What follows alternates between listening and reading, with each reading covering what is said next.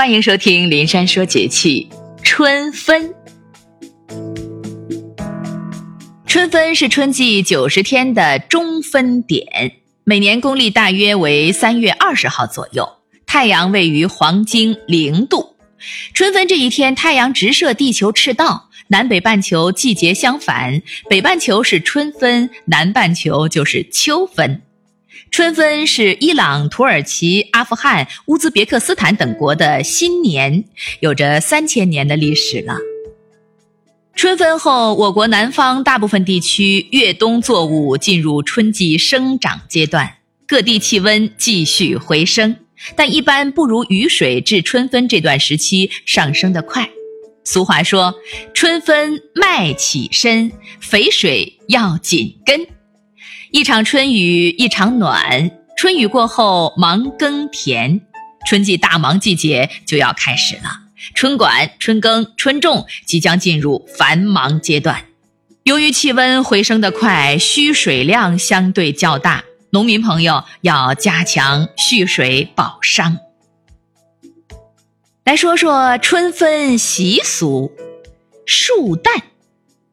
春分到，蛋儿俏。在每年的春分这一天，世界各地都会有人在做树蛋的试验。这一被称为中国习俗的玩意儿，已经成为世界游戏了。不过玩法的确简单易行，并且富有趣味。选择一个光滑匀称、刚生下来四五天的新鲜的鸡蛋，轻手轻脚的在桌子上把它竖起来。虽然。失败的人多，但是成功的人也不少。再说吃春菜，春菜是一种野苋菜，乡下人称之为春碧蒿。采回的春菜一般家里是和鱼片来滚汤的，名曰春汤，有顺口溜：春汤灌脏，洗涤肝肠，阖家老少平安健康。人们也是以此来祈求家宅安宁、身壮力强。再来说说送春牛的习俗，就是把二开红纸或者黄纸印上全年农历的节气，还要印上农夫耕田图样，名曰春牛图。送图者大多是些民间善言唱者，主要说些春耕和吉祥话。每到一家，更是即景生情，见啥说啥，说的主人乐而给钱为止。言辞虽然随口而出，却是句句有韵动听，俗称说春。说春人便叫春官儿。粘雀子嘴。春分这一天，农民都按习俗放假，每家都要吃汤圆儿，而且还要把不用包心儿的汤圆儿十多个或者二三十个煮好了，用细竹叉牵着置于室外田间地坎儿，名曰粘雀子嘴，免得雀子来破坏庄稼。春分期间还是孩子们放风筝的好时候，尤其是春分当天，甚至大人们也会参与其中。再说说春祭，二月春分开始扫墓祭祖，也叫春祭。扫墓前，先要在祠堂举行隆重的祭祖仪式，杀猪宰羊，请鼓手吹奏，由礼生念祭文，带引行三献礼。春分扫墓开始时，首先扫祭开基祖和元祖坟墓。全族和全村都要出动，规模很大，队伍往往达几百甚至上千人。开基祖和元祖墓扫完之后，分房扫祭各房祖先坟墓，最后各家扫祭家庭私墓。大部分客家地区春季祭祖扫墓都从春分或更早一些开始，最迟清明要扫完。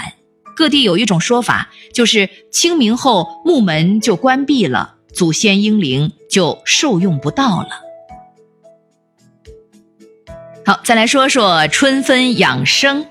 由于春分节气平分了昼夜寒暑，人们在保健养生的时候，应该注意保持人体的阴阳平衡状态。斯大林说过，物体相对静止的可能性暂时平衡的可能性，是物质分化的根本条件，因而也是生命的根本条件。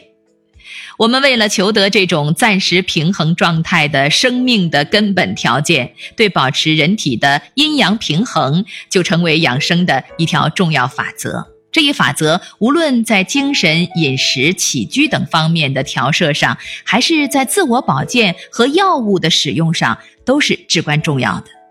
我们在养生中如何运用阴阳平衡规律，协调机体功能，达到机体内外的平衡状态？使人体这一有机的整体始终保持一种相对平静、平衡的状态，是养生保健的根本。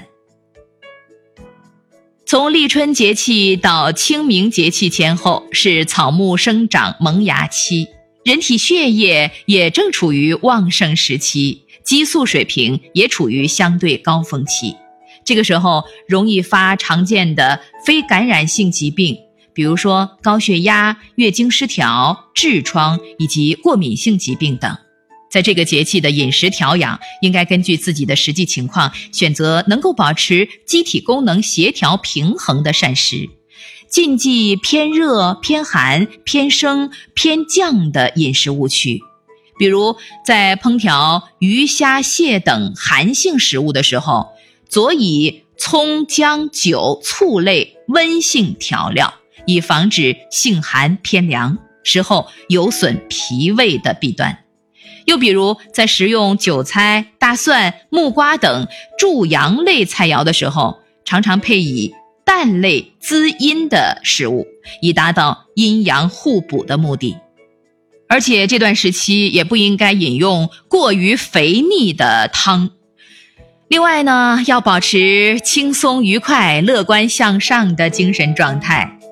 好，林珊祝您健康。